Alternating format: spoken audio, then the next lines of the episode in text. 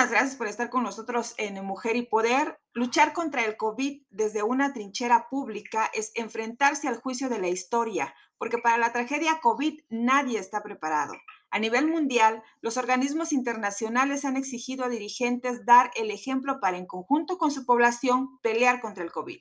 Asimismo, en diversas oportunidades, la ONU ha reconocido de manera particular el liderazgo, la firmeza, elocuencia y empatía con la que las mujeres líderes enfrentan el COVID dando la cara por los más vulnerables. Estas mujeres que desde el primer rango en el servicio público han enfrentado con todo su ingenio al COVID para proteger a su población. Oaxaca es uno de los estados con mayor vulnerabilidad por las condiciones de marginación que propicia la dispersión poblacional. En el contexto de la pandemia, el reto es mayúsculo, pero los números hablan de atención buena y positiva a la niñez y población vulnerable en Oaxaca. Agradezco a Ivette Morán de Murat, presidenta honoraria del DIF Oaxaca, la entrevista. Vimos con atención el informe. Destacamos la persistencia absoluta que el equipo que encabeza por no dejar ni un programa a la deriva. ¿Qué es lo que más destaca, señora Ivette Morán de Murat, del trabajo del DIF en este complejísimo 2020? Bueno, Nadia, primero que nada, me da mucho gusto saludarte, eh, te agradezco el espacio. Como bien lo dices, un año complicadísimo para todos, para todas nuestras familias, primero en el tema de la pandemia, que yo creo que nunca pensamos vivir algo así, y luego en el tema económico, por supuesto que se ha afectado en nuestra pandemia, bueno, y en nuestro estado, que además nos acabó temblando por el, mes de junio, julio ya como pocos meses fue y afectó los solo y la cosa. Hace un año complicado, pero sin duda alguna los retos son oportunidades y el DIF ha estado puesto desde el día uno no desde años, sino desde que arrancó la administración mi esposo. Eh, tuvimos que innovar. Yo creo que el reto más grande fue tenemos que adaptar a vivir con esta enfermedad, eh, sobre todo ver cómo atendíamos a la población más afectada. De entrada tuvimos que hacer todas nuestras entregas casa por casa, evitar esos eventos masivos en donde generalmente íbamos a los municipios con todo el gabinete social a llevar los apoyos sociales Hoy en día el DIF es un DIF que toca las puertas de todas las familias oaxaqueñas. Entregamos 200.000 canastas alimenticias eh, para atender el tema de, económico, por supuesto que muchos paisanos y paisanas se quedan sin chamba. los boleros, por ejemplo, por decirte una cosa, eh, ¿no? Eh, tanta y tanta gente que perdió sus ingresos a diario, así que era muy importante tener el tema de la alimentación también hicimos tres tortillerías gracias al Grupo Gruma y al apoyo del gobernador. Gruma nos donó la maquinaria y diariamente producimos 1.500 kilos de tortillas, en donde beneficiamos a 14.000 familias de nuestro estado. Eh, que la verdad es que pues, tener un kilito de tortillas galletitas sí hace la diferencia. Uno, porque ya no lo gastas en comprar. O dos, porque ya no hay mucha gente que se quedado sin trabajo, te lo, te lo digo. Eh, es muy complejo este tema de la pandemia que puedan tener este apoyo de las tortillas. Eh, pues, las unidades móviles también tuvimos que ir casa por casa. A tener a mis abuelitos y abuelitas hacer pruebas de diabetes, pruebas de COVID, a dejar los ácidos fólicos a nuestras madres, a nuestras embarazadas, este, atender a la población en general. Y sobre todo hicimos llevar información porque muchas personas eh, no sabían cómo actuar ante esta pandemia. Entonces también aprovechamos las visitas para informar a la población de qué hacer ante esta pandemia, eh, que el uso de cubrebocas era sumamente necesario, que era la única eh, herramienta que tenemos para que no se nos contagie esta enfermedad. Y, bueno, pues yo creo que eso fue lo primero que hizo el atender el tema de la pandemia. Eh, en verano también fíjate que a raíz de la pandemia, pues los más grandes guerreros, nadie son nuestros niños y nuestras niñas y son los que más yo creo que afectado todo este tema, ya no van a la escuela, están encerrados en sus casas. Yo que tengo cuatro hijos te lo puedo decir, los niños tienen muchísima energía y, el hecho de ir a la escuela a jugar con los compañeros, pues claro que hay la desgracia y ahora tenerlos todo el día de clases dentro de las casas encerrados, pues es muy complejo. Entonces hicimos este proyecto con Corte B, que fue de, de, gran éxito, el campamento de verano del DIF estatal, en donde logramos, fíjate, tener inscritos a más de 11 mil niños y niñas de, de nuestro estado. Eh, creo que fue algo increíble de poderles este, transmitir conocimiento a través de este campamento, poder platicar con Amador Montes, con el macho Sergio Hernández, eh, con la maestra Doris Arellano, también divertirse con, con los payasos científicos. Y aprovecho tu espacio porque tuvo tanto éxito que nos, nos, nos, está pidiendo para diciembre todos nuestros paisanos y paisanas. También el campamento navideño del Dije Total y al igual que en el verano se van a realizar tabletas, bicicletas, ahora podemos hacer algunas televisiones, porque hoy las tabletas y las televisiones son la herramienta con la que nuestros niños y nuestras niñas eh, toman sus clases.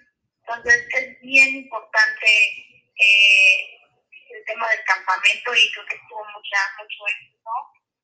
Y bueno, pues decirte que dejamos infraestructura, a pesar de que es un año tan complicado, nadie se dejó infraestructura, sobre todo para las personas con discapacidad. Eh, dejamos, por ejemplo, Mitla hoy ya es la segunda zona arqueológica del país incluyente. La primera fue Montalbán el año pasado, ya logramos que Mitla también se vale que las personas sean en día de ruedas que vayan a esta maravillosa zona arqueológica, que vale que si eres un adulto mayor, tienes una vida de que puedas disfrutar de Mitla y de Montalbán, este año también el logro fue Mitla. Logramos que los 43, los 53 campos del Estado recibieran un apoyo estatal de 43 millones de pesos.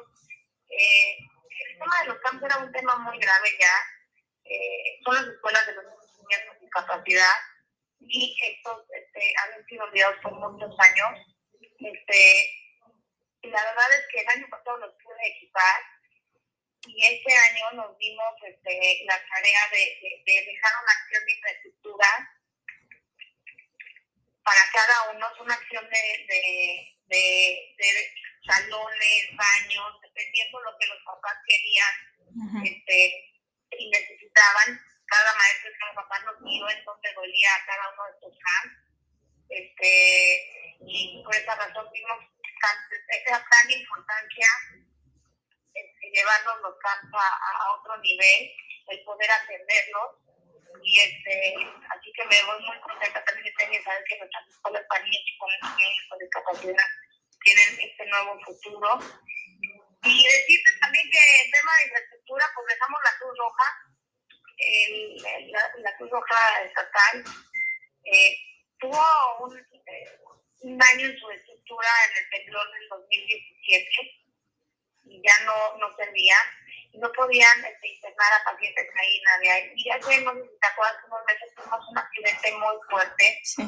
en donde un camión chocó y, y todos este, accidentaron a la Cruz Roja y no teníamos dónde, dónde hospitalizarlos. Entonces nos tuvimos que atender en colchonetas que donó el DIF estatal con cobijas del DIF estatal. Y la verdad es que ya no podía seguir así, así que eh, la verdad es que la delegación pidió apoyo nacional, no se le dio, entonces nosotros le damos como Estado y el gobernador, porque es, es mi amigo, por ahí lo conozco, y nos ayudó con eh, la Cruz Roja para poderla acabar y las 14 unidades básicas nuevas de rehabilitación que también dejamos en este estado, en este, en este estado que son las que hicimos este año, son totalmente nuevas, ya teníamos 43, ahora tenemos 14 unidades básicas de rehabilitación nuevas para atender con dignidad eh, a nuestras personas con discapacidad y a nuestros adultos mayores. La verdad es que creo que, que eso ya se queda, es legado, es dejar infraestructura y, la verdad es que pues hay que seguir cambiando. Y pues la cereza del pastel y la de casa de alas. Sí. Cuando yo llegué al DIF estatal, la verdad es que, mira, la entrada desde las oficinas estaban para llorar, no había ni baños para los trabajadores del DIF, con eso te digo todo. Teníamos dos casas hogares sobrepobladas, y pues era uno y trata de arreglarlo como puede, lo pintamos, hice los baños, este, en fin, tratamos de medio arreglarla, pero pues la idea era muy profunda y la verdad es que necesitamos transformar el DIF, así que pues este es el gran proyecto del DIF estatal, es una inversión de 150 millones de pesos. Eh, ya estamos la primera casa hogar, en la casa de los niños chiquitos, desde 0 a 5 años. y la verdad estoy muy contenta porque es pasar de lo negro a lo blanco, es pasar de la A a la Z, es un cambio radical en el tema del VIP, nuestros hogares eh, tienen espacios mucho más dignos, tienen luz, tienen... Te voy a invitar a que lo veas, la verdad es que quedó increíble y yo la verdad es que lo escucho de mis niños y niñas que además los tristes de los niños y niñas que están en el VIP eh, no están eh, por, por causa de la naturaleza, están por, por causa de fuerza mayor. Eh, están los niños que han sufrido, que han sido abusados, que han sido violentados, son niños que vienen de mucho sufrimiento y no poderles brindar un espacio digno para que crezcan y se desarrollen sanamente, creo que, creo que ya era algo, era una obligación moral el poderlo hacer. Y ahí vamos con Casa de Alas avanzando también, mi. Mire, la verdad es que estoy, eh, no le puedo decir que sorprendida porque tengo la oportunidad de conocerla. Eh, y se lo he dicho varias veces, eh, tanto a usted como a, a, las personas con las que alguna vez hemos platicado del tema, que es una mujer muy fuerte, es una mujer líder firme y en este contexto de pandemia, con tantas dificultades presupuestales, justamente eh, lo que habla la ONU de las mujeres líderes le queda, pero como anillo al dedo. Liderazgo, firmeza, elocuencia y empatía. De verdad que es importante reconocer lo que se está haciendo bien, porque yo espero que eso incentive a todos los demás en los diversos órdenes de gobierno. Por supuesto que se puede, y ahí está el ejemplo, y ahí están los resultados. Y pues le agradezco mucho, Ivette. Yo, eh, evidentemente, también en, en esta profesión estamos muy cercanos a la gente, entendemos las necesidades y qué bueno que el gobierno del estado de Oaxaca eh, tenga pues a una persona como usted haciendo lo que se tiene que hacer con las condiciones que están, en las circunstancias que están y apoyándose, por supuesto, del gobernador, que como bien dice usted, por ahí lo conoce. Por, ahí lo conoce, yo creo que eso sí también recalcártelo, Nadia, este, todo esto ha sido posible porque pues yo platico mucho con mi esposo, eh, le hago saber todas las necesidades y la verdad es que él nunca duda en apoyar estas causas sociales.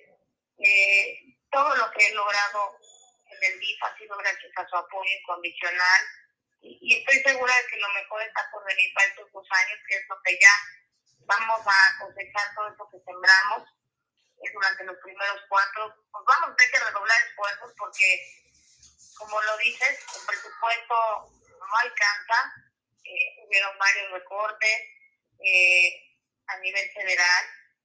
Eh, pues este, con lo que tenemos vamos a seguir apoyando a nuestra gente, a nuestras familias lo más importante cuando uno viene a sus cargos es poder ayudar a los demás. Yo creo que eso es, lo que nos inyecta a mí y al gobernador la energía de acostarnos muy tarde, pararnos muy temprano, porque nos levantamos muy temprano, es un poquito sencillo, pero es esta motivación de transformar eh, la vida de las familias oaxaqueñas, de mis paisanos y paisanas. Y, y pues ahí vamos. Bien, pues sé que hablo a nombre de todos los oaxaqueños y oaxaqueñas cuando le pido, le solicito que se mantenga con esa fuerza, Ivette, se mantenga con ese liderazgo, porque son muchas las carencias de Oaxaca y es mucho lo que también se está haciendo con lo que se tiene y, exigiendo quizás hasta además el apoyo eh, pues para pues para todo lo que se, se requiere. Muchas gracias. No, y aquí estamos siempre y que se acerquen al DIF que se acerquen al director y a mí personalmente, yo, yo, yo la verdad es que me gusta atender a mis paisanos y paisanas de manera personal y aquí estoy siempre para servirles a todos con mucho cariño. Bien, muchísimas gracias. Gracias, Nadia. Te mando un fuerte abrazo a distancia. Un saludo a todo tu auditorio. Y no hay que bajar la guardia, acuérdense el uso del cubreboca. Así es. Gracias. Bye, bye. Gracias.